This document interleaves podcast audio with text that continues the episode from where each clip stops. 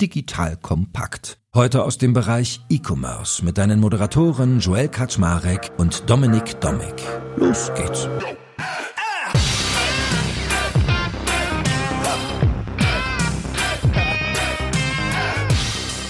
Hallo Leute, mein Name ist Joel Kaczmarek. Ich bin der Geschäftsführer von Digital Compact und heute habe ich wieder den lieben Dominik Domik von Payback an meiner Seite, denn wir wollen mal wieder ein bisschen Branchenbetrachtung machen. Wenn Dominik dabei ist, wisst ihr, dann reden wir immer über Commerce und meistens haben wir eine spannende C-Level-Runde am Start, die wir in bestimmten Verticals arrangieren.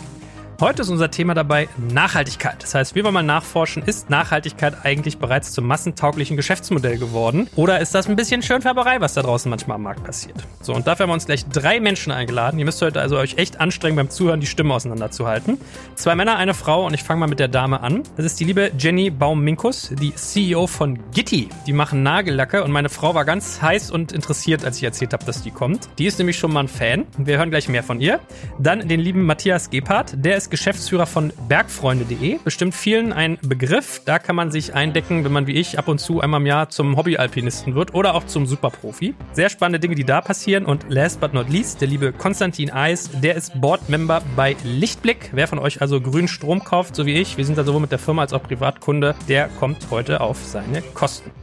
So, that being said, ihr drei. Ja, drei plus eins, also vier. Moin, moin. Schön, dass ihr da seid. Hi.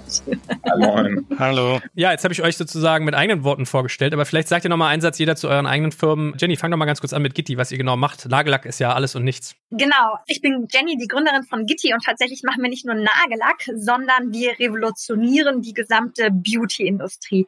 Wie machen wir das? Wir entwickeln tatsächlich innovative Formulierungen, also Produkte auf natürlichen Inhaltsstoffen und verpacken die in nachhaltigen Verpackungslösungen. Und angefangen haben wir tatsächlich vor drei Jahren mit einem innovativen äh, Nagellack auf Wasserbasis. Aber mittlerweile kriegst du bei uns alles von Nagel über Handpflege, Make-up bis hin zur Gesichtspflege. Sehr gut, sehr gut. Was kriege ich bei Bergfreunde so, lieber Matthias? Also qua Mission verbinden wir Menschen mit ihren Outdoor-Leidenschaften. Heißt faktisch, du kannst bei uns alles kaufen, was du brauchst, um die beste Zeit draußen zu haben. Das tun wir seit knapp 15 Jahren relativ erfolgreich. Haben das letzte Jahr mit knapp 200 Millionen Euro Umsatz abgeschlossen und sind damit ja auch einer der größeren Player in dem Bereich und beschäftigen uns tatsächlich seit drei Jahren auch intensiv mit der Frage, wie können wir dieses Wachstum denn ja nicht auf Kosten des Klimas betreiben, unseren Kunden eigentlich ermöglichen, ein, ein nachhaltigeres Leben und nachhaltigere Einkaufsentscheidungen zu treffen. Ja, cool. Und Konstantin, ich glaube, du bist noch am ehesten Plain Vanilla unterwegs. Also Strom in Bio-Qualität ist, glaube ich, relativ self-explanatory, aber hat ja tierische Dimensionen gerade, wenn wir uns mit Energie beschäftigen. Sag doch noch mal einen kurzen Satz auch zu Lichtblick. Ja, ja Lichtblick ist relativ einfach erklärt. Ist, ähm, der deutsche Pionier sozusagen für ähm, Ökostrom. Also die haben das erfunden. Vor 22 Jahren ist der erste, der in Deutschland grünen Strom in jedes Haus gebracht hat. Und heute kümmern wir uns darum, Klimaneutralität nach Hause zu bekommen und auch die Menschen mobil zu machen. Und das ist auch so, wo sich die Company hinentwickelt hat. Also von Ökostrom, was ein reines Energiethema ist, äh, hin zu einer Company, die sich um mehr Klimaneutralität ähm, kümmert. Sehr gut. So, jetzt haben wir die Hörerinnen schon mal mit euren Stimmen geeicht. Jetzt wissen sie, wer hier wie klingt. Und äh, Dominik, mit dir können wir mal anfangen, ein bisschen inhaltlicher zu werden. Payback ist ja bestens verdrahtet im Markt. Also viele denken bei euch natürlich immer an die Läden, wo man die Karte vorzeigt. Aber ihr habt ja auch ganz viele Affiliate-Partner. Das heißt, auf dem Wege habt ihr ein super breites Netz an Unternehmen, die ihr eigentlich betrachten könnt von der Seitenlinie, wo ihr ganz viele Daten habt. Und deswegen ist für mich immer interessant, so am Anfang so im Gespräch immer mal deinen Blick der Marktlage zu haben. Wie ist es denn bei dir? Wie viele nachhaltige Anbieter siehst du in eurem Portfolio und machst du da einen Trend aus oder ist das so ein bisschen overhyped? Hallo erstmal. Das Schwierige an der Stelle ist, was genau ist Nachhaltigkeit? Ich glaube, über Definition können wir auch sprechen. Da sind hier die unterschiedlichsten Aspekte drin. Ich glaube, gerade wie wir hier zusammensitzen, ist es sehr, sehr umweltbezogen. Es gibt ja auch noch andere Aspekte und, und Teilbereiche, hat in den letzten Jahren auf jeden Fall deutlich zugenommen. Wir merken das schon in unserem klassischen Partnerportfolio, wie du gesagt hast, also beim Rewe, DM, Penny, C&A, Bio-Lebensmittel, nachhaltige Mode, Lieferketten, Informationen, Aktionen gegen Kükentöten, Bioprodukte, Nachfüllstationen und so weiter. Also das ist eindeutig zu sehen. Ich meine, das merkt jeder von uns, wenn er in den Laden geht, auch ohne Daten. Wenn wir dann in den Online-Bereich gehen, egal ob Affiliate oder Official Partner, wie wir das nennen, da kommen einfach Brands dazu, die es vorher in dieser Wahrnehmung gar nicht gegeben hat. Und wir sehen auch, dass die Nachfragen sozusagen mitziehen. Ja, also das geht über Fashion-Angebote, Hess Natur, Armed Angels, dann natürlich Partner Lichtblick, Bergfreunde tatsächlich. Wir sehen einfach, dass sowohl die Shops per se ergänzt werden, in Anführungsstrichen, und in, in, im Markt Nachfrage erfahren und eben dann auch auf der Nachfrageseite sich das entwickelt. Also absolut glaube ich, kann man das als Trend bezeichnen. Nun haben wir gerade eine Situation, wir haben in diesem Podcast ja sowieso so ein bisschen alles simuliert, was in letzter Zeit schwierig war. Erst ist er uns ein paar Mal ausgefallen, weil immer abwechselnd einer Corona hatte.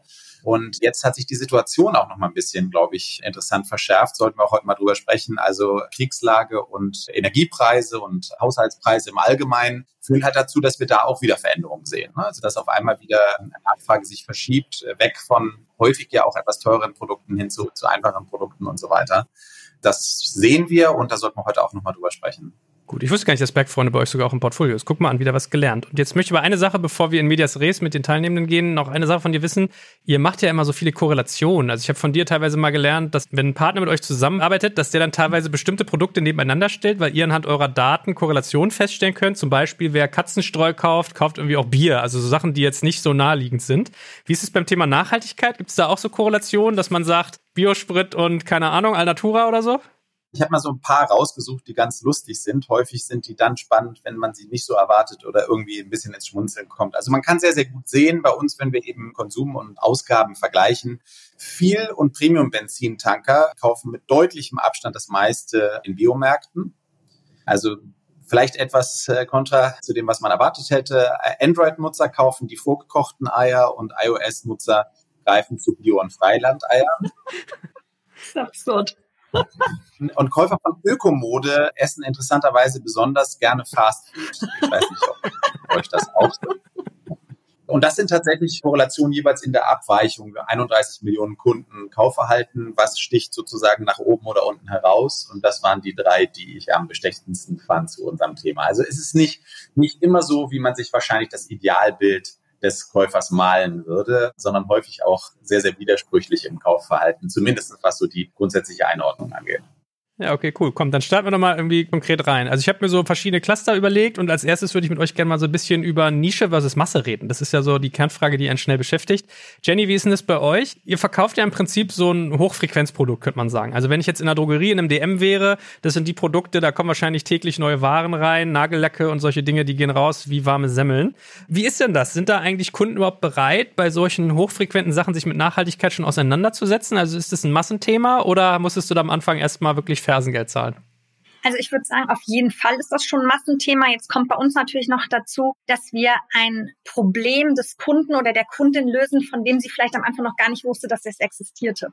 Und zwar sind wir ja gestartet mit, dass konventioneller Nagellack leider immer noch Inhaltsstoffe enthalten kann, die im Verdacht stehen, krebserregend zu sein oder sich auf den Hormonhaushalt auswirken. Und das Problem haben wir erstmal gelöst, indem wir genau auf diese Inhaltsstoffe verzichten auch ein Aspekt der Nachhaltigkeit, also ein besseres Produkt für den Menschen und nicht nur auch, auch für die Umwelt.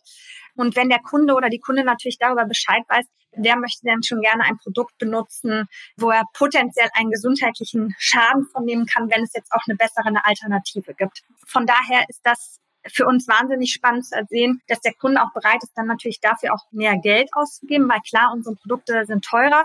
Was hinzugekommen ist und ich glaube, sich in den letzten zwölf Monaten nochmal verstärkt hat, ist dieser bewusste Lebensstil. Also wir haben nicht 150 Farben im Nagellacksortiment, sondern sehr ausgewählte Farben, die dann auch zu allen unterschiedlichen Hauttönen passen. Die entwickeln wir alle in-house.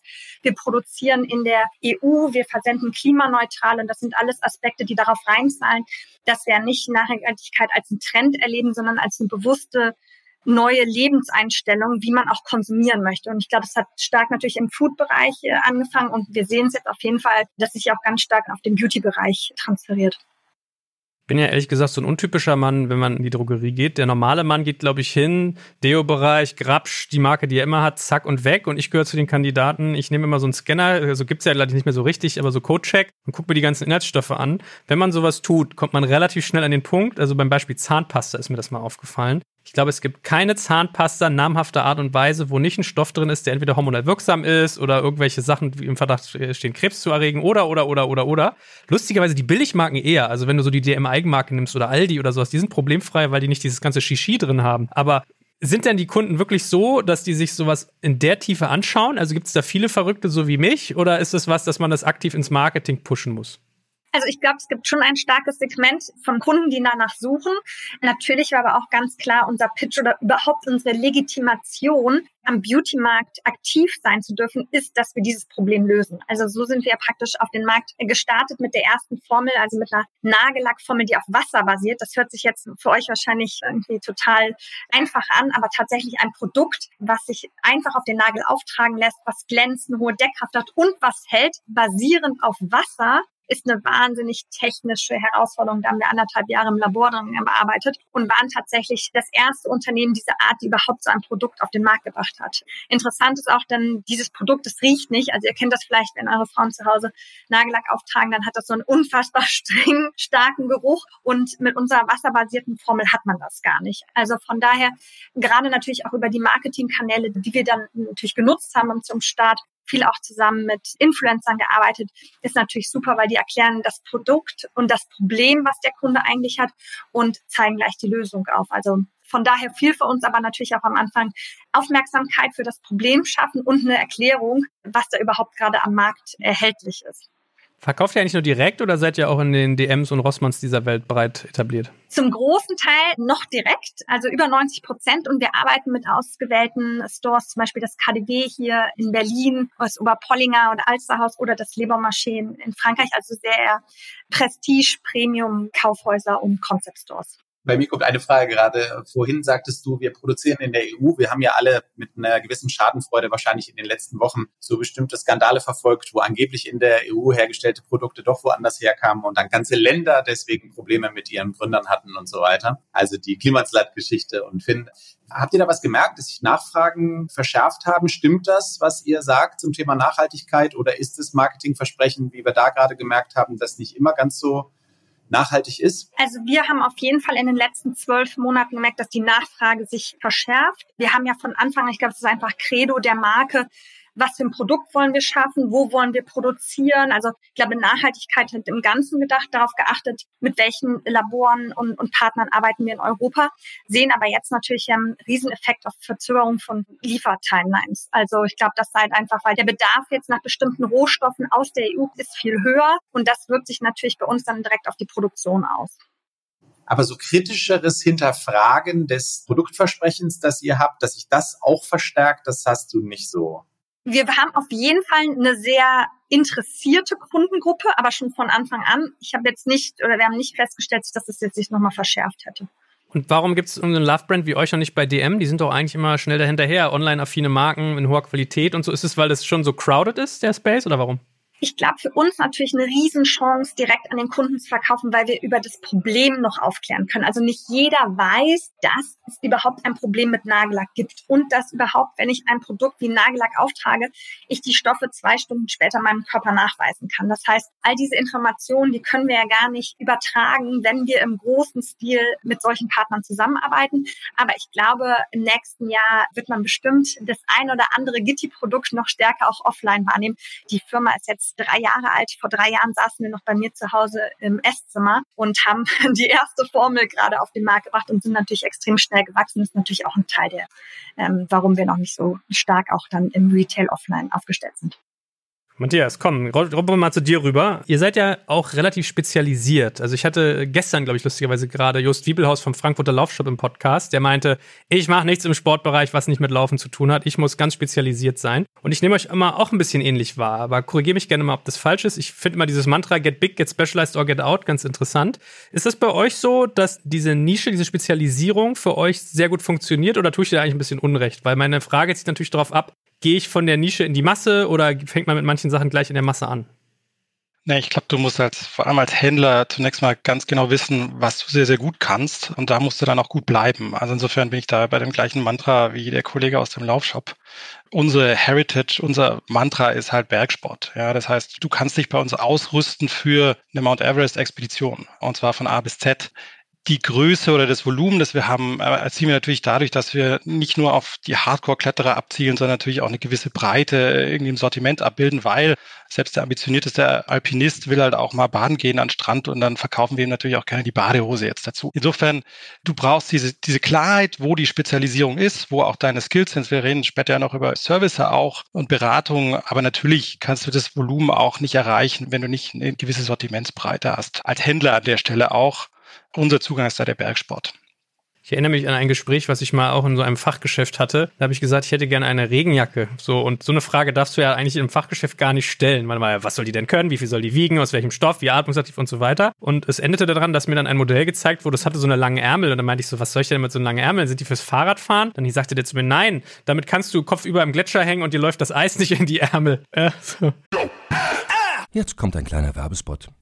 Aufgepasst! Wusstest du, dass HR-Teams heutzutage mit mehr Aufgaben denn je konfrontiert sind? In der aktuellen Studie HR Trends, die Zukunft der Personalarbeit 2024 von Sage, wurden HR-Teams aus sieben verschiedenen Ländern und über 20 Branchen befragt, um top aktuelle Insights in der Entwicklung des Personalwesens zu geben. Sage entwickelt HR-Tools und Software für dein Unternehmen, um Lohnabrechnungen, Personalmanagement, Buchhaltung und mehr zu vereinfachen. So, und die Studie von Sage zeigt unter anderem, dass ganze 91% der HR-Teams angeben, dass ihre Arbeit Arbeitsbelastung im letzten Jahr zugenommen hat, aber gleichzeitig glauben 79 Prozent der Befragten, dass Automatisierung ihre Prozesse zukünftig verbessern und Zeit sparen kann. Ebenfalls spielt auch KI eine große Rolle. Derzeit nutzen etwa ein Drittel bereits Chatbots wie ChatGPT in ihren Prozessen und circa drei Viertel der PersonalleiterInnen sind sich bereits sicher, dass KI die Arbeitsweise im HR revolutionieren wird. Du merkst, die Studie ist vollgepackt mit Statistiken, überraschenden Erkenntnissen und Tipps für HR-Führungskräfte, die vorankommen wollen und zeigt eine Momentaufnahme der sich stetig wandelnden Rolle von HR heute. Am besten schaust du dir die Studie HR-Trends, die Zukunft der Personalarbeit 2024 selbst an. Unter digitalkompakt.de slash Sage, S-A-G-E, kannst du sie dir komplett kostenlos herunterladen. Und wie immer findest du alle Infos auch auf unserer Sponsorenseite unter digitalkompakt.de slash Sponsoren. Werbung Ende.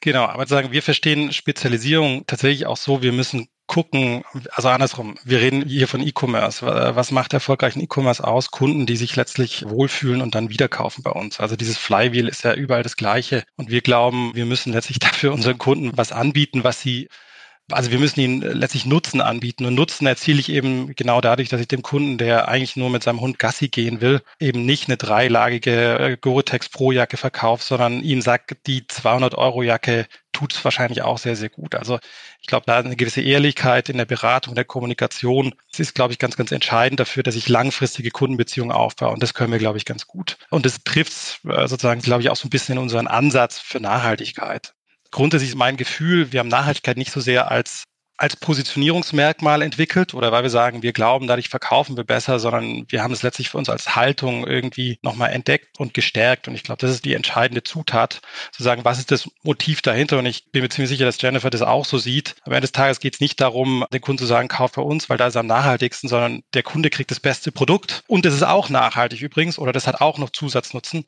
Aber ich glaube, das ist das ganz Entscheidende. Ich war Anfang der 2000er mal bei Roland Berger als Berater beschäftigt und da hat man sich viel mit Zielgruppen Zielgruppen und so weiter beschäftigt. Und da gab es diese imaginäre Zielgruppe der LOHAS, Lifestyle of Health and Sustainability. Die kennt ihr vielleicht alle noch. Und damals war der Pitch von den großen Beratungen, wir gehen irgendwie an die großen Firmen da draußen und verkaufen ihnen letztlich Zielgruppen, damit sie Produkte auch für die Zielgruppen bauen können. Ich glaube, die Phase ist zum Glück vorbei. Ja, also meine ganz starke Hypothese ist, dass, können wir gleich nochmal über ein paar Sachen reden, aber dass Nachhaltigkeit eine elementare Zutat ist von letztlich hochwertigen Premium-Angeboten. Ja. Und das ist aber keine wirkliche Alleinstellung mehr, auch von der Herangehensweise und von der Haltung her. Vielleicht eine ganz interessante Anmerkung an der Stelle, wenn du sagst Lohas, steht bei mir ja auch auf dem Zettel, ist tatsächlich einer unserer Scores. Also wir arbeiten mit äh, Dutzenden und Hunderten von Scores zusammen und dann in der Base. Geil, die gibt's noch. genau, um in der Base letztendlich so Targeting zu verbessern. Das Interessante daran ist, wenn wir versuchen, die Aspekte zu kombinieren, die wir denen zuordnen würden, dann findest du auf eine Sache auf jeden Fall und das ist eine deutlich höhere Online-Affinität als bei anderen Shoppern. Ne? Das ist ganz interessant. Doppelt so hoch ist wie in den restlichen Segmenten. Ich glaube grundsätzlich, äh, auch das ist ja auch das, was du vorhin mit dem Betriebssystem hattest. Ja, natürlich, gerade ab einem gewissen Alter habe ich wahrscheinlich potenziell sozusagen klassische Premium-Zielgruppen, um mal sozusagen in der Beratersprache zu bleiben, mit einem höheren Einkommen, einem höheren Bildungsniveau, sozusagen stärkeren Interesse auch an bestimmten Nachhaltigkeitsthemen. Das korreliert natürlich irgendwie alles miteinander. Ja, und am Ende des Tages hast du da wahrscheinlich den typischen modernen grünen Wähler. Oder, also ich will jetzt gar nicht über Parteien reden heute in dem Blog, aber diese Zielgruppe, umweltbewusste, relativ wohlhabende Menschen, die, wenn man ehrlich ist, und da möchte ich mich auch nicht ausnehmen, so ein bisschen paradoxes Konsumverhalten haben, weil auf der einen Seite kaufen sie natürlich alles im Allnatura, legen Wert auf den nachhaltigsten Nagellack und die beste Zahnpasta, aber fliegen halt dann in Urlaub irgendwie für mehrere Wochen im Jahr also das ist ja typisch, dass auch die Zielgruppe, die die schlechteste Klimabilanz hat, obwohl sie vermeintlich am meisten konsumiert im nachhaltigen Bereich. Das ist ein Paradox, da will ich auch nicht urteilen drüber, weil sonst müsste ich auch über mich selber urteilen. Aber das kriegst du nicht ganz raus aus dem Thema. Nichtsdestotrotz ist es super wichtig, dass es diese Zielgruppen gibt und dass die den Konsum auch treiben in die Richtung, weil nur so kriege ich auch Traktion und Volumen dahinter. Wie gehst du um mit diesem Konflikt, den wir ja alle gewissermaßen haben? Also da können wir uns, glaube ich, alle nicht ausnehmen. Ihr habt gerade in 2021 Umsatzrekord gehabt, was euch natürlich gewaltig freut. Auf der anderen Seite sind mehr Produkte natürlich auch irgendwo das Gegenteil von Nachhaltigkeit im Markt. Ja, die finden sich auf den Bergen und in den Flüssen wieder, weil sie irgendeiner liegen lässt. Der Himalaya ist voll. Ich war da noch nicht, aber zumindest sieht man es ja ab und zu dann mal. Wie geht man in eurer Position mit diesem Konflikt um, dass ja eigentlich das zusätzlich verkaufte Produkt immer in sich schon wieder ein Nachhaltigkeitswiderspruch ist? Das ist eine zunächst mal eine unlösbare Frage auch. Ich habe vorhin über Haltung gesprochen, das sind jetzt große Kategorien, aber ich glaube, am Ende des Tages geht es darum, dass man sich bewusst wird, dass man in diesem Spannungsfeld operiert, weil unsere Mitarbeiter stellen uns ja genau die gleichen Fragen, die sind sozusagen unsere größten Kritiker, dass man in dem Spannungsfeld sehr, sehr offen kommuniziert und dann auch mit den Kunden und dann natürlich versucht, es gibt nicht schwarz und weiß, sondern irgendwie den bestmöglichen Kompromiss irgendwie zu finden für sich selber als Firma. Wir versuchen tatsächlich an der Stelle, wir haben uns relativ ambitionierte Klimaschutzziele gesetzt, zu sagen, unser zukünftiger Footprint muss halt einfach deutlich nach unten gehen. Und zwar nicht nur in dem, was wir selber tun, sondern auch in den Produkten, die wir verkaufen. Das ist ja der größte Hebel, den wir eigentlich als Händler haben ist gar nicht so sehr, wie viel Emission hat der Versand, den wir erzeugen oder wie viel Emissionen haben unsere eigenen Operations. Sondern der größte Hebel, den wir haben, ist sozusagen, welche Sortimente verkaufen wir. Also letztlich können wir es dem Kunden einfacher machen, umweltbewusster zu operieren. Und das sind ja krasse Entscheidungen, die ich am Ende des Tages auch treffe, weil ich sage, Lieferant A nehme ich noch rein, Lieferant B nicht mehr. Das steht da am Ende des Tages. Spätestens dann wird es auch für uns eine relativ kommerziell relevante Diskussion. Aber das sind so die Ziele, die wir uns gesetzt haben und wo wir auch sehr, sehr ja, ambitioniert irgendwie unterwegs sind. Und dann geht es immer darum, das sehr, sehr offen zu diskutieren, auch intern und versuchen, die richtige Linie zu finden. Und ganz pauschal kann man die auch immer gar nicht so skizzieren tatsächlich im Beauty-Bereich finde ich das gar nicht so als Widerspruch, weil ich glaube, wir verkaufen ja ein Produkt, was du am Ende des Tages ja nicht unbedingt brauchst. Ich verstehe, also wenn du jetzt eine Klettertour auf dem Mount Everest machst, brauchst du eine gute Ausstattung. Brauchst du jetzt wirklich ein Lipgloss, um morgens rauszugehen und zur Arbeit zu gehen? Hm, fragsam. Ich glaube aber, der Aspekt, auf den wir einzahlen, ist, dass anstatt, also du wirst dem Kunden nicht sagen können, hör auf zu konsumieren, weil das ja ein Spaßprodukt ist ja einfach freudvoll, es macht Spaß, sich die Nägel zu machen, es macht Spaß, Beauty zu tragen. Aber anstatt ein konventionelles Produkt zu benutzen, was vielleicht schlecht für dich, deinen Körper und die Umwelt ist, schaffen wir einfach die bewusstere Alternative. Ich glaube, das ist am Ende des Tages das, was, glaube ich, uns auch antreibt, das zu machen, weil der Kunde wird nach wie vor immer das Interesse haben, diese Produkte zu konsumieren. Aber wir sehen es in der Verantwortung, einfach die besseren Produkte auf den Markt zu bringen, sowohl für Mensch als auch für Umwelt. Konstantin, lass uns mal ein bisschen zu dir kommen. Wie habt ihr denn so gestartet? Weil ich jetzt gerade versuche, dieses Mantra zwischen Masse versus Nische aufzumachen. Hattet ihr auch so die Top 3% Superverdiener oder war das relativ schnell ein Reichweitenthema? Wie war das bei euch? Ja, das ist wirklich komplett in der Nische gestartet. Also Lichtblick ist mit acht Personen gestartet. Das waren die acht ersten Mitarbeitenden. Die hatten wirklich auch ganz klar irgendwie äh, sich als Ziel gesetzt, die Welt zu verbessern. Also das hatte am Anfang gar keinen kommerziellen Hintergrund. Dann kam die Marktliberalisierung in Deutschland, also 1998 ist jetzt schon sehr, sehr viel Vergangenheit im Vergleich zu irgendwie einer Company, die drei Jahre alt ist, äh, wie Gitti. Und dann war das so ein bisschen David gegen Goliath. Damals mussten die sich halt so durchkämpfen, damit sozusagen überall in Deutschland grüner Strom ankommt. Und unsere Kundengruppe, also wenn man die segmentieren möchte, ich musste gerade eben so ein bisschen schmunzeln. Also wir haben auch extrem viele Daten von, unseren Kunden, aber die sind sehr, sehr homogen. Also das ist auf der Targetierungsseite total angenehm. Es sind in der Regel Leute, die sich schon ein bisschen Gedanken darüber gemacht haben. Wir haben einen sehr loyalen Kundenstamm, also die Leute sind sehr lange da. Ich habe mal im Prenzlauer Berg gewohnt und am Kolwitz-Kiez stand ein Mitarbeitender von uns und also der hat wahrscheinlich auch dafür gesorgt, Joel, dass du da gelandet bist, wo du gelandet bist. Und das ist komplett in der Nische gestartet und gleichzeitig ist dann das aber auch zu einem Massenphänomen geworden. Heute gibt es 1400 sozusagen Ökostromtarife. Also wir sind froh, dass es die gibt. Also es gibt viel Angebot, ähm, aber gleichzeitig ist es dann halt auch einfach beliebig geworden. Und deshalb mussten wir uns eigentlich neu erfinden und das haben wir getan. Eben die Diskussion, welchen Lieferanten listet man einen aus? Also wir haben das für uns klar beantwortet. Also als ich zu Lichtblick gekommen bin, hatten wir nicht gedacht, dass wir eine ja, CSR-Strategie brauchen, aber wir brauchten die auf jeden Fall und ganz dringend und sind jetzt der erste Anbieter, der halt sagt, bis 2035 komplett äh, Scope 3 klimaneutral zu sein. Und es klingt so banal, aber das ist echt, das ist für uns ein Riesenbrett.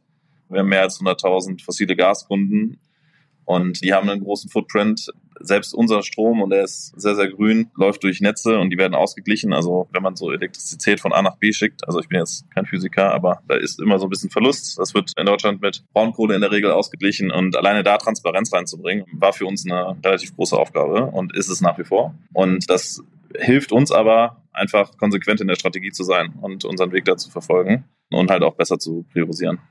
Sag mal, bei mir ist so, ich habe eine Nachbarin, die arbeitet bei Vattenfall, schon seit 20, 30 Jahren. Und neulich traf ich sie im Treppenhaus und meinte so, machst du eigentlich Ökostrom? Ja, ich sag, wo bist du bei Lichtblick? Und in der Sekunde, wie ich es ausgesprochen habe, fiel mir auf, was das für eine unglaubliche Beleidigung war. Nein, natürlich nicht. Das würde ich niemals wagen. Wie ist denn das heutzutage? Ich habe immer den Eindruck gehabt in der Vergangenheit, dass große Anbieter nachgezogen sind, haben dann so 50 Prozent Atomstrom gemacht, 50 Prozent Grün und haben gesagt, das ist unser Bioangebot. Ist es noch so? Es ist schon so, also es gibt keinen großen Stromanbieter in Deutschland, der keinen Ökostromtarif in seinem Angebot hat. Nichtsdestotrotz sind, wenn man sich äh, sozusagen den CO2-Footprint anguckt von der Kilowattstunde, der ausgestoßen wird, dann sind die Großen da alle irgendwie so bei 400, 500 Kilo pro. Ähm, also das ist wirklich sehr, sehr viel dann auch auf den Kunden runtergerechnet. Wir haben da so Charts, die passen dann, also müssen wir immer die Achsen brechen, weil das gar nicht mehr drauf passt. Viele Kunden sind in Deutschland in der Grundversorgung, die Tarife sind in der Regel auch nicht grün. Also auch wenn der Strommix in Deutschland immer grüner wird, was richtig ist, sind die Kunden teilweise sehr, sehr träge noch und teilweise noch in, in grauen äh, Tarifen das Beispiel, was du mit deiner Nachbarin hast, das ist sehr, sehr lustig, wenn man dann auf Leute trifft, dann fragt man so, was, habt ihr denn für einen Strom? Und ganz oft ist die Antwort, dass sie es gar nicht wissen. Also, ähm, und weißt du, du hast gerade eben gesagt, du bist Kunde, die Company ist Kunde, das sind in der Regel bewusste Entscheidungen, die du getroffen hast, weil du dich wahrscheinlich mit dem Thema auseinandergesetzt hast. Und das ist auch das, was wir äh, nach wie vor sehen. Also wir sehen nach wie vor, dass es vor allen Dingen Leute sind, die sich für das Thema interessieren. Ich meine, wir haben mehrere Krisen gerade, aber die Klimakrise ist ja nicht vorbei. Also während wir sprechen, ist eine sehr schleichende Krise. Und was wir sehen, ist, dass gerade bei den jungen Menschen das Thema viel, viel stärker top of mind ist als bei Älteren. Also wenn man dann auch sich so die Studien anschaut oder auch wenn wir mit Kunden sprechen und Kundinnen, ich sage immer zu den Teams so, sprecht bitte nicht mit irgendwie unserer Kernkundschaft, sondern sprecht irgendwie mit den 16-, 17-Jährigen, die draußen sind. Und da ist es total top of mind. Und die Korrelationen könnten nicht höher sein. Ne? Also nachhaltiger Lebenskonsum aber hast du auch so diese Scheinheiligkeitszielgruppe, die irgendwie bei Fridays for Future irgendwie demonstriert und dann den Rückweg nach Hause mit dem SUV antritt? Also ja, haben wir auch. Ist bestimmt ein Anteil von unseren Kunden. Also wir haben sehr viele Kunden, die auch so wirklich so Ökopioniere waren. Also die fahren nicht mit dem SUV, sondern die fahren mit dem Fahrrad oder mit den äh, öffentlichen Verkehrsmitteln. Aber was ich immer wieder feststelle, ist, dass den Menschen gar nicht so bewusst ist, wie viel CO2 sie eigentlich wirklich im Footprint haben. Also sie haben kein Gefühl dafür, was es bedeutet, mit dem Flugzeug zu fliegen oder es bedeutet, also was es auch bedeutet, mit dem Auto zu fahren. Und ich glaube, da ist noch sehr, sehr viel Education zu tun und wir müssen uns auch als Gesellschaft halt fragen, wenn wir das ernst nehmen mit so einem CO2-Budget, das wir global in der Welt haben, wie bepreisen wir das und wie findet das dann auch sozusagen seinen Weg zurück in die Produkte? Und wir differenzieren natürlich jetzt, äh, sind sehr auf der B2C-Seite unterwegs. Die viel größeren Veränderungen entstehen gerade auf der B2B-Seite. Also unsere Kunden kommen heute auf der B2B-Seite auf uns zu und sagen, okay, bei mir wurde im Board beschlossen, dass wir klimaneutral werden und ich habe gar keine Ahnung, wie groß mein Footprint ist. Und dann fängt man an, mit denen sich hinzusetzen und zu überlegen, wie viel CO2 emittieren die denn und dann kommt man ganz schnell drauf, ja, man kann ein paar Maßnahmen machen, aber es darf halt wirklich eine richtige Anstrengung und das dann auch einzupreisen. Also das ist schon noch eine, eine Herausforderung. Das Gute ist, fossile Energie ist jetzt so teuer und wird immer teurer, also dass es immer mehr zum No-Brainer wird. Und das ist, glaube ich, die einzige positive Seite sozusagen aus dieser ganzen Misere sozusagen, in der wir uns gerade befinden, geopolitisch, dass da ein massives Umdenken gerade halt passiert einfach. Aber apropos Preis, gute Brücke, um vielleicht mal von Nische versus Masse auf so ein zweites großes Thema zu kommen, nämlich Preissensibilität und Preismanagement. Also euer Produkt, wenn ich es jetzt kaufe, ist ja nicht sexy. Das ist halt Strom, der soll gehen. So, ja. Es ist vergleichbar, es ist irgendwie sehr, sehr transparent. Wie habt ihr es hingekriegt, dass man trotzdem Nachhaltigkeit als so ein Differenziator sieht, dass man sich damit auch brandet, gerade wenn dann die Großen nachziehen und was labeln, was vielleicht gar nicht so grün ist wie ihr? Ja, also ich glaube, es braucht einfach eine starke Marke, also Punkt Ende. In einem Commodity-Bereich, wo es 1400 Anbieter gibt, muss man irgendwas rausstechen. Es ist eine Marke, ist guter Service, also beim Kunden. Und dann auch Services, also wir müssen unser Produktangebot erweitern, also von Commodities hin zu Non-Commodities. Also ob das jetzt E-Mobilität ist oder ob das sozusagen die Photovoltaikanlage ähm, zu Hause ist. Der Kunde hat heute ganz andere Herausforderungen, als er die noch hatte. Auf der B2B-Seite habe ich die gerade eben angerissen, was CO2-Neutralität und CO2-Accounting angeht das sind so Sachen, an denen wir sehr, sehr intensiv arbeiten und deshalb haben wir auch sozusagen Lichtblick nochmal verändert. Wie hoch ist bei euch der Anteil B2B und B2C wenn, und, und wie ist er im Markt? Ja, also der B2B-Markt ist viel, viel größer auf der Energieseite als auf der Privatkundenseite. Das sieht man ja jetzt auch sozusagen in der Gasdiskussion, die wir gerade in Deutschland haben. Ja, also ungefähr 20 Prozent gehen in, in Gaskraftwerke von dem Gas ähm, und dann jeweils 40 Prozent Haushalte, 40 Prozent äh, Industrie. Und es gibt halt Industriekunden, die haben einstellige Prozent, also ein BASF, ja, also die nehmen acht bis neun Prozent vom Gas in Deutschland ab. Und das sind halt auch so Sachen, so die in der Diskussion auch manchmal vergessen werden. Viel vom Wohlstand ist natürlich auch durch billige Energie entstanden halt einfach, ja, und halt durch falsche Infrastrukturentscheidungen in der Vergangenheit. Jetzt natürlich immer einfach zurückzugucken. Aber der B2B-Markt ist auf der Energieseite größer als der B2C-Markt. Viel, viel größer. Jenny, wie ist denn das bei euch, wenn wir über Preissensibilität reden? Also Nagellack, krasses Massenprodukt. Wenn ich in der Drogerie gehe, ich weiß gar nicht, wie viele Farbabstufungen es gibt, wie viele verschiedene Anbieter, Eigenmarken, Markennamen. Boah, wie ist denn bei euch das gelungen, dass ihr so eine Love-Brand kreiert und auch irgendwie so ein Preisthema durchgesetzt kriegt? Jetzt kommt ein kleiner Werbespot. Aufgepasst! Wusstest du, dass HR-Teams heutzutage mit mehr Aufgaben denn je konfrontiert sind? In der aktuellen Studie HR Trends, die Zukunft der Personalarbeit 2024 von Sage, wurden HR-Teams aus sieben verschiedenen Ländern und über 20 Branchen befragt, um top aktuelle Insights in der Entwicklung des Personalwesens zu geben. Sage entwickelt HR-Tools und Software für dein Unternehmen, um Lohnabrechnungen, Personalmanagement, Buchhaltung und mehr zu vereinfachen. So, und die Studie von Sage zeigt unter anderem, dass ganze 91% der HR-Teams angeben, dass ihre Arbeit Arbeitsbelastung im letzten Jahr zugenommen hat, aber gleichzeitig glauben 79 Prozent der Befragten, dass Automatisierung ihre Prozesse zukünftig verbessern und Zeit sparen kann. Ebenfalls spielt auch KI eine große Rolle. Derzeit nutzen etwa ein Drittel bereits Chatbots wie ChatGPT in ihren Prozessen und circa drei Viertel der PersonalleiterInnen sind sich bereits sicher, dass KI die Arbeitsweise im HR revolutionieren wird. Du merkst, die Studie ist vollgepackt mit Statistiken, überraschenden Erkenntnissen und Tipps für HR-Führungskräfte, die vorankommen wollen und zeigt eine Momentaufnahme der sich stetig wandelnden Rolle von HR heute. Am besten schaust du dir die Studie HR-Trends, die Zukunft der Personalarbeit 2024 selbst an. Unter digitalkompakt.de slash Sage, S-A-G-E, kannst du sie dir komplett kostenlos herunterladen. Und wie immer findest du alle Infos auch auf unserer Sponsorenseite unter digitalkompakt.de slash Sponsoren. Werbung Ende ich glaube, wieder auf das Thema zurückkommen, was ich anfangs schon erwähnt habe, aufzuklären, dass es damit ein Problem gibt, dass wir ein ganz starkes Alleinstellungsmerkmal haben mit den Produkten, die wir anbieten. Und dazu kommt natürlich auch noch dieser Beauty-Aspekt, du hast gerade schon angesprochen, bestimmte Farben.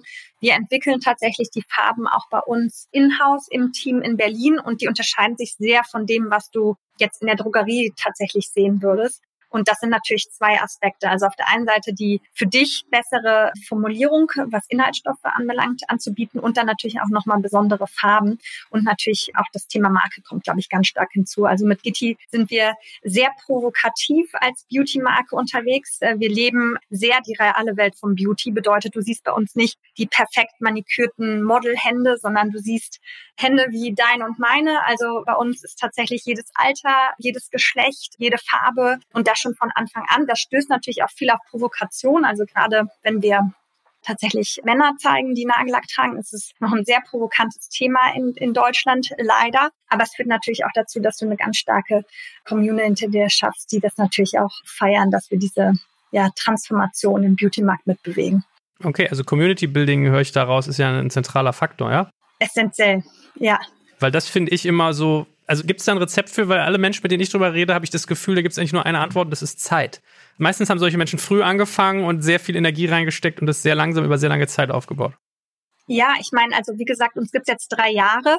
Am Anfang saß ich alleine zu Hause im Esszimmer und habe bei Instagram erzählt, vor 21 Followern, was ich davor habe und davon waren 20 meine Freunde und habe einfach alles von der Reise geteilt. Also alles, was schiefgegangen ist, hat anderthalb Jahre gedauert, bis überhaupt diese erstes Produkt entstanden ist. Und ich habe alles, was schiefgehen kann, ganz offen und transparent geteilt. Und das führte tatsächlich dazu, dass wir am Launchtag ein bisschen mehr über 1000 Leute auf dem Newsletter hatten die dann dafür gesorgt haben, dass unsere erste Kollektion in weniger als zwei Stunden online komplett ausverkauft wurde. Und im ersten Jahr, wir hatten Kundenakquisitionskosten von weniger als drei Euro, weil halt einfach die Community das so stark getragen hat. Und, und die wächst, aber das braucht Zeit. Und das bedarf auch starkes Involvieren der Community. Also wir involvieren sie in die Produktentwicklung, in die Farbentwicklung und ist wahrscheinlich so ein bisschen auch so eine Essenz mit der Marke.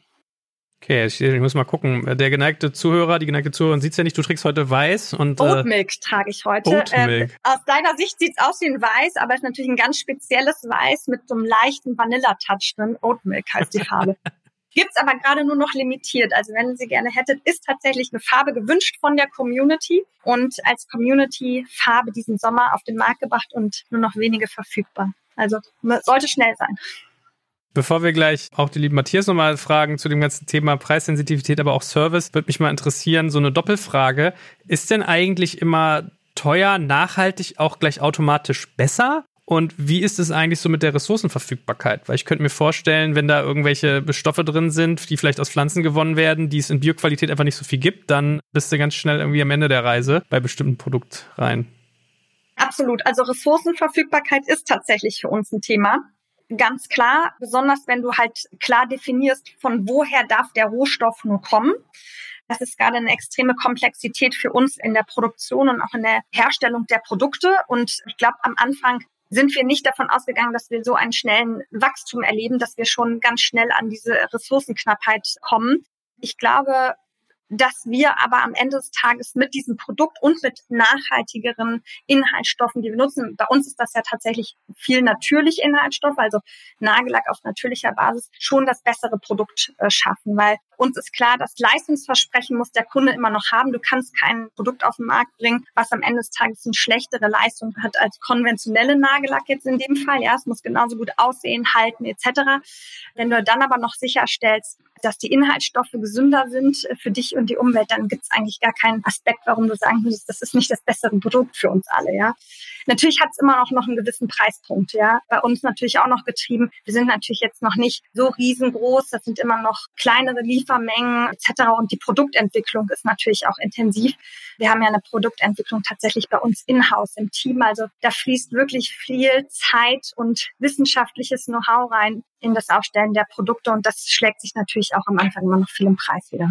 Gut, Matthias, wie angedroht, lass uns mal ein bisschen über deine Sparte reden. Wenn ich jetzt hingehe und sage, das ist ein sehr nachhaltiges Produkt, ist es eigentlich auch immer dann automatisch dadurch ein besseres oder ist es manchmal vielleicht auch gar nicht unbedingt besser, was Nachhaltiges zu kaufen, rein qualitativ? Kommt ja darauf an, was dein Kriterium ist.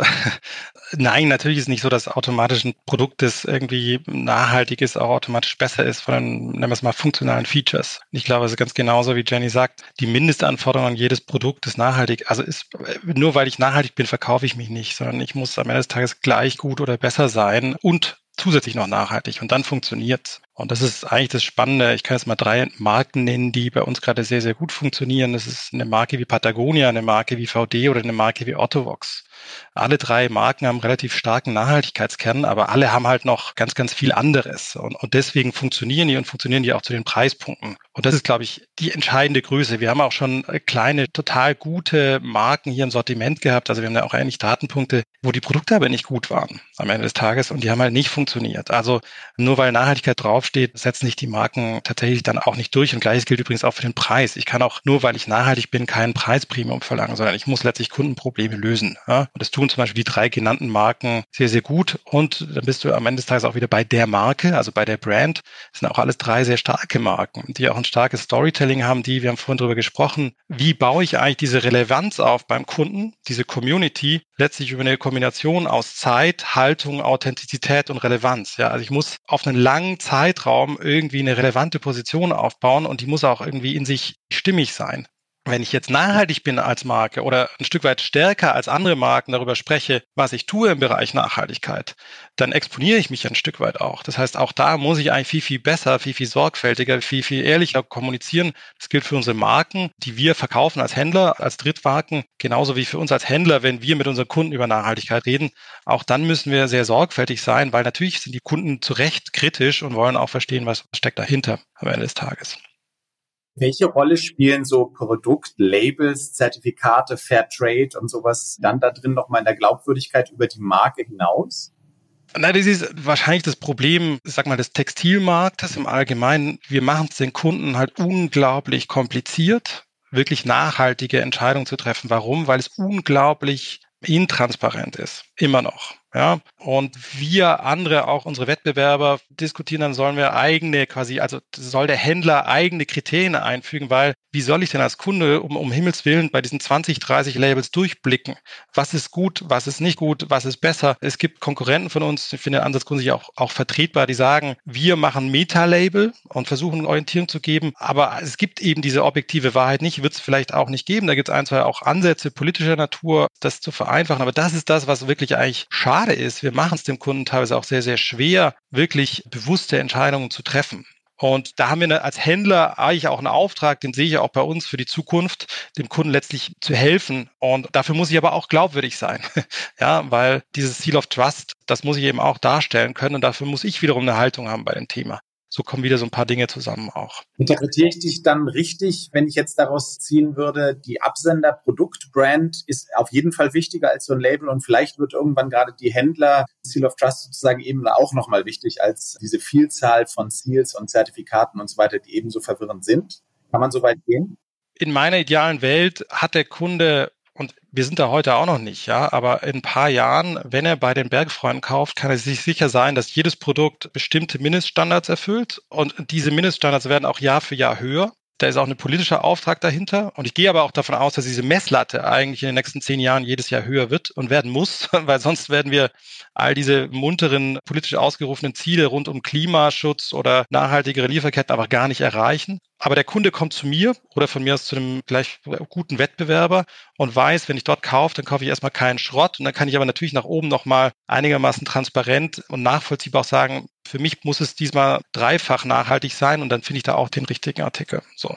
Das kann ich aber auch nur wiederum als Händler, diese Position, wenn ich selber meine Hausaufgaben mache bei dem Thema und eben gucke, dass ich meine eigenen Emissionen im Griff habe, meine eigene Nachhaltigkeitsstrategie im Griff habe, etc. Und sag mal jetzt nochmal zurück zu der Frage Preissensibilität. Wenn ihr jetzt zwei vergleichbare Jacken zum Beispiel habt und bei der einen könnt ihr irgendwie belegen, dass der Hersteller die aus irgendwie Ozeanplastik hergestellt hat und dass die irgendwie, weiß ich nicht, 40 Prozent weniger CO2 beim Herstellen gebraucht hat, ist das dann was, was der Kunde honoriert mit Zahlungsbereitschaft oder hast du die Frage damit beantwortet, dass du sagst, nee, es muss eigentlich gleichwertig oder besser sein und dem Kunden eher nutzen, dass er das Merkmal ist? Ich glaube zweiteres. Es gibt möglicherweise Kunden, die sagen, das ist mir ein bisschen was wert. Ich glaube aber, das Zielbild muss eigentlich sein, dass alle Preise, die wir haben, irgendwie ehrlich sind. ja, und das kriege ich aber wiederum auch nur, nur politisch hin, glaube ich. Am Ende des Tages gibt es immer dieses Idealbild vom Kunden und den gibt es auch, Stichwort Bio-Supermarkt, der sagt, ich gebe ganz bewusst 20 Prozent mehr aus, weil ich glaube, die Produkte sind besser, aber ich glaube, wenn wir das Thema Nachhaltigkeit, um auch bei der Überschrift des Blogs zu sein, von der Nische in die Masse bringen wollen, dann ist diese Erwartung völlig überzogen. Ja, weil die meisten der Kunden können sich es gar nicht kaufen, leisten oder haben auch gar nicht das Interesse oder sind gar nicht so tief da drin. Aber gleichzeitig brauchen wir die Masse, wenn wir ernsthaft was verändern wollen und nicht nur irgendwie letztlich Lifestyle-Nachhaltigkeit betreiben wollen. Das heißt, eigentlich muss der Anspruch für jede Produktentwicklung sein, die auf den Massenmarkt zielt und kann ich gleich nochmal ein Beispiel geben dazu, dass ich vom Preispunkt her nicht teurer bin als konventionell. Und ich glaube übrigens, es geht auch am Ende des Tages. Ein Beispiel, da schmerzt mir das Herz, wenn ich das sage, aber einer der größten Wettbewerber im Sportmarkt ist die Firma Decathlon. Das ist ein, ein, letztlich ein Discounter. Die machen ausschließlich Eigenmarkenentwicklung. Da steckt so ein Volumen dahinter mittlerweile und tatsächlich auch relativ viele Ambitionen, was das Thema Nachhaltigkeit angeht, dass die wahrscheinlich viel, viel mehr bewegen können beim Thema Nachhaltigkeit als Discounter, was man als Fachhändler immer ganz blöd findet, als tausend Fachhändler zusammen.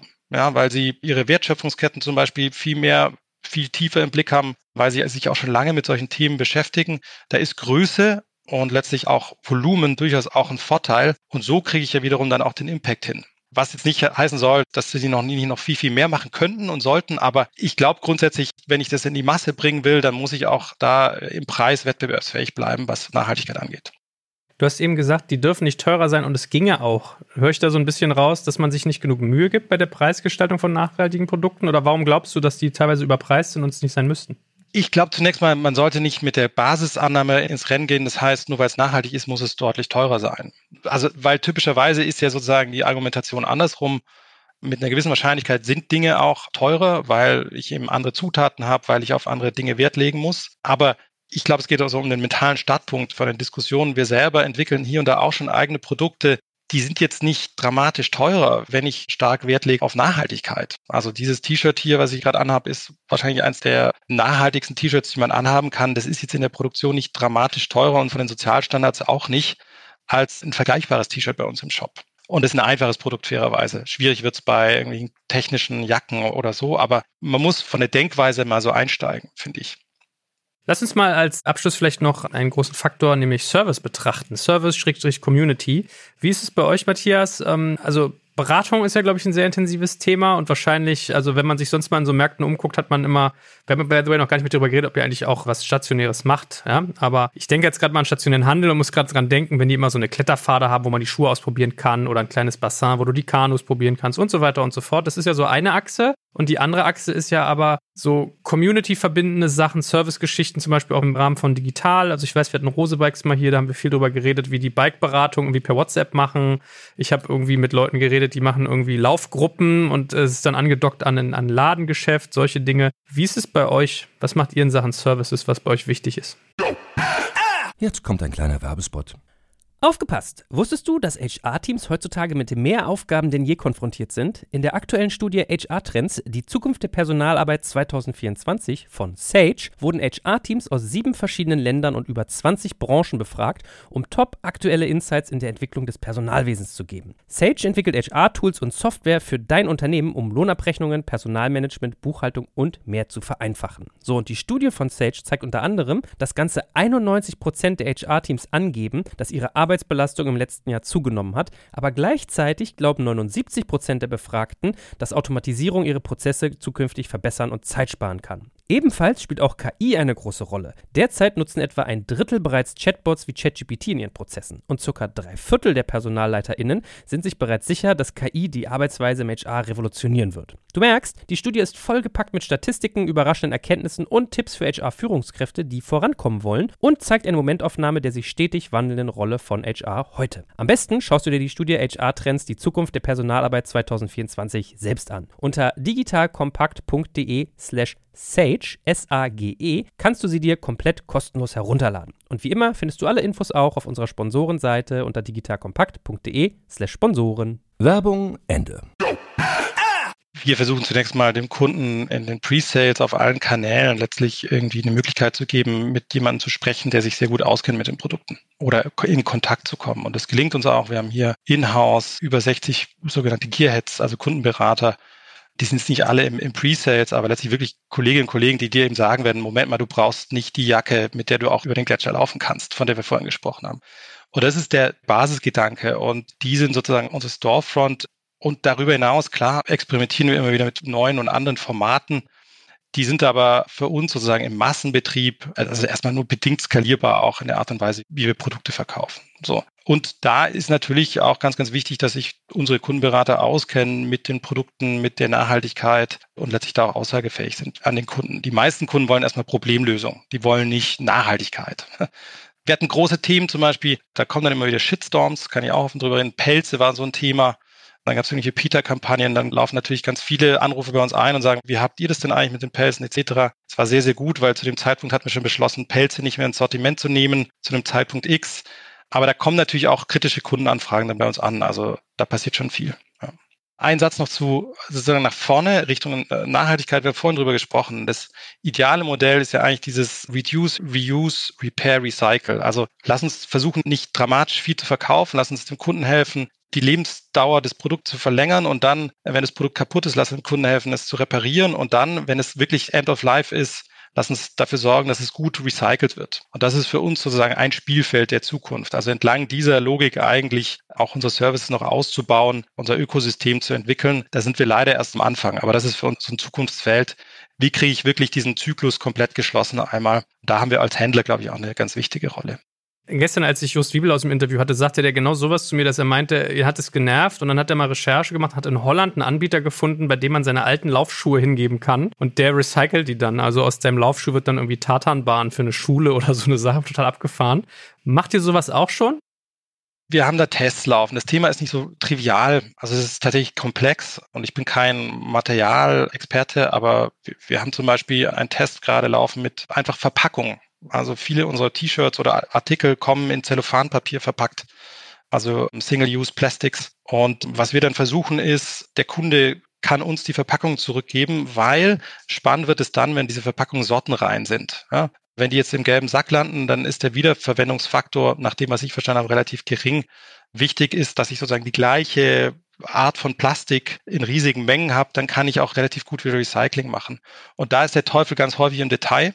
Gleich bei irgendwelchen Materialien. Jetzt bin ich kein Experte an der Stelle, da kennen sich andere sicher nochmal besser aus. Aber da geht letztlich die Reise auch hin. Wie kriege ich es hin, dass wir relativ geschlossene Kreisläufe auch erzeugen? Und da sind wir aber erst am Anfang, muss ich ehrlicherweise gestehen.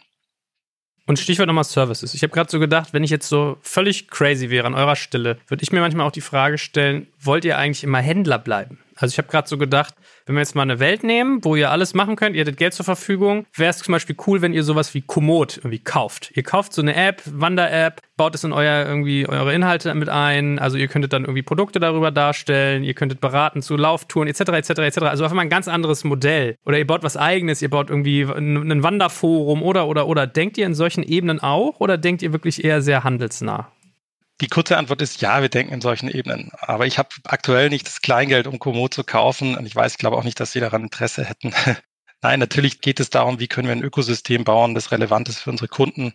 Natürlich stellen wir uns die ganzen klassischen Fragen. Wie verändert sich das Geschäftsmodell eines Händlers? Da gibt es viele, viele Abzweigungen und Möglichkeiten. Ich glaube, es füllt aber dann noch mal einen anderen Podcast, wenn wir da ganz tief einsteigen wollen.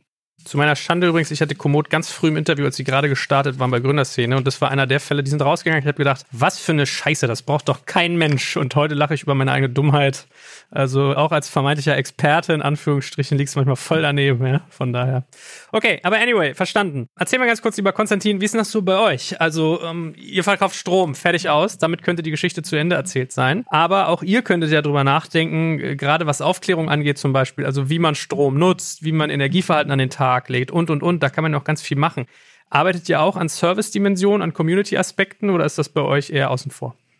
Nee, ist schon im Scope, sind wir nicht gut drin, also noch nicht. Da ist relativ viel noch sozusagen so under the hood, aber auf jeden Fall. Also wir machen sehr, sehr viel Aufklärungsarbeit. Wir also sind auch sehr, sehr vocal, was irgendwie politische Forderungen angeht. Und also da ist sozusagen die Community sehr klein in Berlin, aber also das machen wir schon.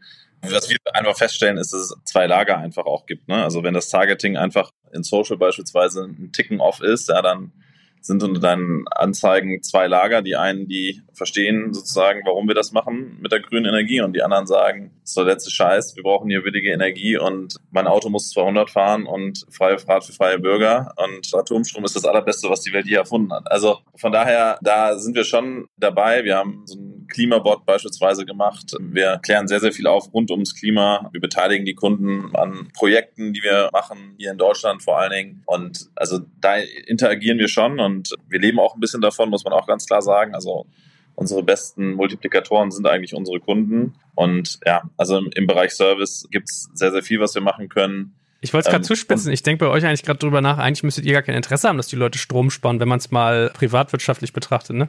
Ja, das stimmt. Wobei ich gesagt habe, so, wir müssen ihnen schon helfen. Wir haben auch einen klaren Auftrag, Kunden sozusagen zu helfen, jetzt vom Gas loszukommen. Also deshalb investieren wir da wirklich sehr, sehr große Beträge, um halt irgendwie Kunden von fossilen Brennstoffen wegzukommen. Ein anderes Service-Thema ist beispielsweise, wenn du ein Elektroauto fährst, kannst du so eine THG-Quote sozusagen dir gut schreiben lassen. Das sind 350 Euro im Jahr das sind so Sachen so, dafür gibt es eigentlich de facto noch keine richtige Marktlösung, vor allen Dingen keine, die automatisiert sind. Ja, und gleichzeitig haben die Leute, die Probleme wenden sich an uns und wollen die eigentlich gelöst haben. Und da bauen wir dann schon Services drum, also so kleine, und äh, probieren sozusagen darüber halt auch ja, die Marke zu differenzieren für unsere Kunden auch. Jenny, du vielleicht als Abschluss. Wie macht ihr es denn mit Gitti? Also Service ist wahrscheinlich bei euch ein bisschen hochtrabend, aber ich könnte mir vorstellen, ihr könntet noch gezielte Community-Aspekte irgendwie anstoßen. Also keine Ahnung, ob man sich gemeinsam die Fingernägel in Gruppen lackiert oder weiß ich nicht, Ratgebergeschichten. Content-Marketing wäre zum Beispiel so ein Thema. Was ist denn bei euch so in Sachen Community auf der Pfanne? Also der Kunde wendet sich schon an uns, um noch mehr über Beauty-Produkte, Inhaltsstoffe, Wirkungsweisen wissen zu wollen. Was wir schon anbieten müssen, ist wahnsinnig viel Wissen und das Wissen mussten wir am Anfang ja auch selber aufbauen über die Kosmetikindustrie, wie Inhaltsstoffe wirken. Also Kunden schreiben uns auch, schicken uns einen Inhaltsstoff, wie du wahrscheinlich früher Codecheck, ja, siehst einen bestimmten Inhaltsstoff, sehr kryptisch, chemisches langes Wort und fragt, ist das schädlich für mich in meiner Hautpflege? Das heißt, an diesen einen Strang mussten wir stark aufbauen und haben ein ziemlich starkes Customer Service Team, was mit sehr viel Wissen angereichert diese Fragen beantworten kann. Und zum Thema Community habe ich schon gesagt, also Produktentwicklung mit der Community, Farbentwicklung mit der Community, viele Community-Events. Und tatsächlich sind unsere Kunden natürlich auch die stärksten Weiterempfehler. Also wenn der Kunde verstanden hat, okay, es gibt ein Problem, das hat diese Firma gelöst mit dem Produkt, dann erzählt das natürlich gerade im Beauty-Bereich auch Freundinnen oder im Freundeskreis. Und da haben wir auch einige schöne Programme, die das natürlich intensivieren, damit man das natürlich auch gerne macht und davon auch persönlich was hat wenn ich lange, lange Jahre bei mir in die eigene Karriere zurückdenke, dann bin ich wahrscheinlich einer der wenigen anwesenden Männer, der wirklich viel Nagellack auf den Fingern hatte, weil ich bei Bayersdorf in der dekorativen Kosmetik so ein Online-Tool entwickelt habe, wo wir wochenlang nur mit Nagellack auf den Fingern gesessen haben, geschaut haben, wie kriegt man Farbberatung zu sehr frühen Zeitpunkt tatsächlich auch digital sichtbar. Spielt das bei euch auch eine Rolle? Also das, das, ich höre so raus, so sehr Community, das ist ja sehr verbal. Die Frage ist, denkt ihr auch in Richtung so von Tools und Farbberatungen tatsächlich eher in digitalen Features und Services? Ja, wir haben was entwickelt für den Make-up-Bereich. Also beim Nagel war der Bedarf nicht so groß. Ich glaube, weil wir darauf achten, Töne entwick zu entwickeln, dass die immer zu allen Hautuntertönen passen. Also die Palette ist halt einfach nicht so groß. Die Töne differenzieren sich dann auch stark. Aber im Make-up-Bereich war das ganz relevant, als wir unser erstes Lippenprodukt entwickelt haben. Und da haben wir dann ein Tool für Instagram entwickelt, wo du dich dann halt selbst anschauen kannst, die Farbe auswählen kannst und dann halt sehen kannst, okay, wie sieht es natürlich selbst auf deiner Lippe auf. Tatsächlich ist aber auch die Benutzung relativ kleiner Kreis, der das in Anspruch nimmt. Also ist dann eher die Frage nochmal, die direkt bei uns über Direct Messages gestellt wird oder an den Kundenservice, ja, mein Hauttun ist jetzt so oder ich schicke ein Foto ein, was würdet ihr mir empfehlen, anstatt dann die Benutzung dieser Tools. Also dann doch lieber live ausprobieren an der Stelle.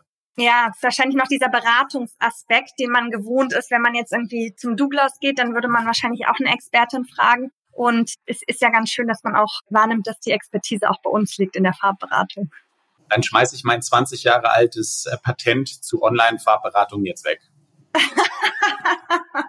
aber interessante Notiz, was du schon zweimal so im, Unterton gesagt hast, dass unsere Farben auch zu allen Hauttontypen passen. Also ich lerne, äh, Diversity ist auch ein Thema, wenn man sich über Nachhaltigkeit wahrscheinlich unterhält, dass man mitdenken muss, oder? Total, total. Also ich glaube, von Anfang an war das ja auch die Herausforderung der Marke in der DNA zu sagen, okay, wir wollen tatsächlich für jede und jeden ein Produkt und eine Farbe anbieten und dann wird es in der Farbgestaltung tatsächlich auch schon herausfordernd. Deswegen können wir das gar nicht mit einem externen Labor machen, sondern müssen wir das intern machen. Also ich erinnere mich, ich habe die Tage mal Diskussionen geführt darüber, dass ich weiß gar nicht, ob es Hansaplast war, aber ich glaube sogar, dass die Pflaster in Braun hergestellt haben und die Leute haben nicht verstanden, warum das relevant ist. Und ich finde, wenn man sich mit Leuten mit dunklen Hauttönen unterhält, dann brauche ich gar nicht nachdenken und verstehe das sofort. Ja, deswegen cool, dass ihr das macht. Anyway, Dominik, komm mal, das Schlusswort bleibt heute dir. Was hast du aus der heutigen Folge zum Thema Nachhaltigkeit mitgenommen? Du bist ja immer ein guter Schlussfolgerer Also ich finde bestimmte Aspekte interessant, die uns, glaube ich, alle sehr, sehr gleich betreffen. Ne? Also wie gehen wir um mit Konsum versus Nachhaltigkeit? Was du ja auch vorhin sagtest, Matthias, ist eigentlich was, was man gar nicht so richtig lösen kann, aber dann eher dafür sorgen kann, dass die Produkte, die man anbietet, zumindest in sich einen gewissen Nachhaltigkeitsaspekt in Herstellung, in Auswahl und dergleichen bieten. Und ich glaube tatsächlich, diese wirklich interessant wird, wie kriegen wir Konsumenten und mit wir meine ich da wirklich die gesamte Handelslandschaft und jeden, der da drin auch irgendwo Marketing und Information betreibt, wie kriegen wir das einfach besser, einfacher kommuniziert. Ja, das ist für mich ein bisschen vergleichbar mit dem, was bei Nahrung immer diskutiert wird, ne? so mit Ampeln und Farbcodes oder dergleichen. Weil im Moment ist es ein Wald von Brands, die etwas erzählen, manchmal stimmt's gar nicht, oder Zertifikaten, die keiner richtig auseinanderhalten kann. Ich glaube, dass da unglaublich viel passieren muss, damit es tatsächlich eine Wirksamkeit hat. Da habe ich viel drüber nachgedacht, gerade während ich euch zugehört habe. Vielen Dank, war sehr interessant. Ja, in der Tat. Ich danke euch auch und ich werde jetzt mal gucken, ob ich glaube Mango Maniac wird so meine Farbe, Gitti. Mal gucken. Stark. Ja, ziemlich gut. danke euch allen. Vielen Dank. Danke euch. Danke. Ciao. Danke fürs Zuhören beim Digital Kompakt Podcast. Du merkst, hier ziehst du massig Wissen für dich und dein Unternehmen heraus. Wenn du mit uns noch erfolgreicher werden möchtest, abonniere uns auf den gängigen Podcast-Plattformen. Und hey, je größer wir werden, desto mehr Menschen können wir helfen. Also erzähl doch auch deinen Kolleginnen und Kollegen von uns. Bis zum nächsten Mal. Jetzt kommt ein kleiner Werbespot.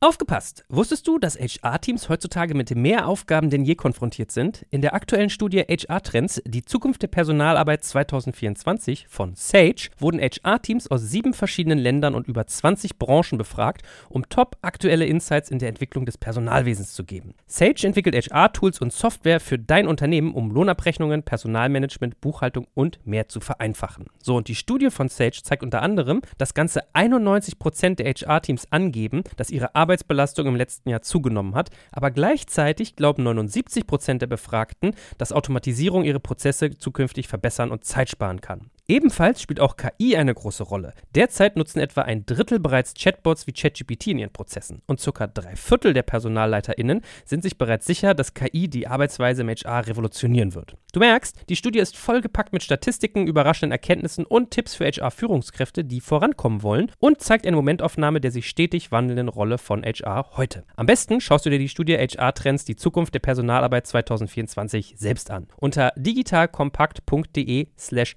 Sage, S-A-G-E, kannst du sie dir komplett kostenlos herunterladen. Und wie immer findest du alle Infos auch auf unserer Sponsorenseite unter digitalkompakt.de slash Sponsoren. Werbung Ende.